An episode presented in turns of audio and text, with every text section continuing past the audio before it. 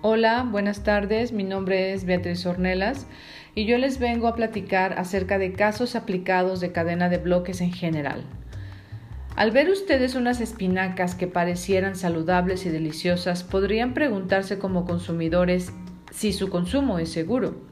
Bueno, la respuesta hoy por medio de blockchain, el consumidor podría ver y validar con seguridad dónde se han cultivado, manipulado, almacenado e inspeccionado esas espinacas, así como cada una de las paradas que han tenido en su viaje al supermercado. Esta es la información a la que se puede acceder hoy porque hay empresas que han desarrollado esta tecnología y exploran cómo puede utilizarse para la trazabilidad en la cadena de suministros de alimentos, que sea de una forma segura y que ayude a las empresas a garantizar la rastreabilidad en toda la cadena de valor de los alimentos.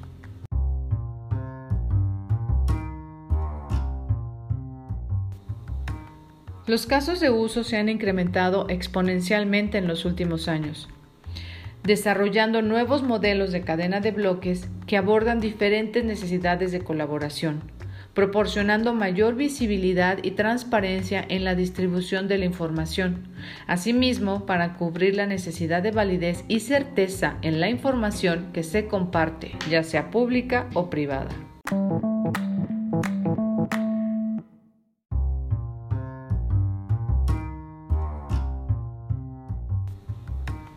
Otro ejemplo de cadena de suministros que se ha desarrollado en el sector privado, que permite observar la trazabilidad de mercancías, lo que le da la capacidad valiosa de actualizar la información a lo largo de la cadena de forma mucho más rápida y eficiente que mediante la introducción y análisis manual de datos.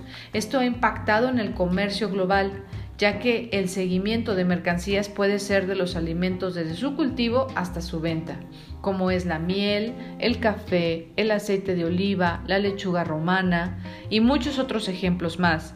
No es también ajeno lo que es los institutos de salud, con los que han ayudado a encontrar rápidamente a proveedores alternativos, cambiando el sistema tradicional con el que se ha venido trabajando a un nuevo sistema de suministro farmacéutica, por ejemplo, en el que detener un flujo de medicamentos falsos es posible, donde afecten a pacientes. Hoy se ha transformado estas cadenas de suministro a favor de las personas.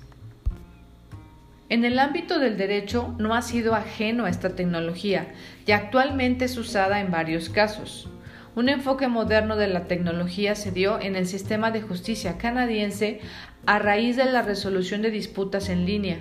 Eso ante un sistema de justicia que no había revolucionado y cuyas prácticas y rituales se han consagrado a través de los años. La finalidad es encontrarse con una eficiencia en los juicios. Esto es lo que comenta la justicia canadiense. Las tecnologías de la información y las comunicaciones brindan una nueva forma de ver el sistema de justicia en su conjunto, cuestionando el objeto, la naturaleza, la utilidad y el propósito de éste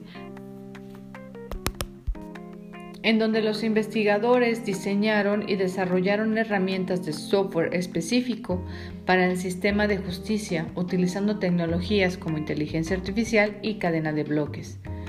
En estas nuevas formas de resolver conflictos le dieron un enfoque procesal, como en la plataforma de resolución de disputas online, diseñada para prevenir y resolver disputas de baja intensidad, que hoy ha estado funcionando en la ciudad de Quebec, Canadá, desde octubre del 2016. Con esto podemos ver que todas las áreas de nuestra vida han estado siendo estudiadas, investigadas, transformadas por medio de esta tecnología y día con día la vamos a ver más presente en muchos aspectos. Gracias, hasta luego.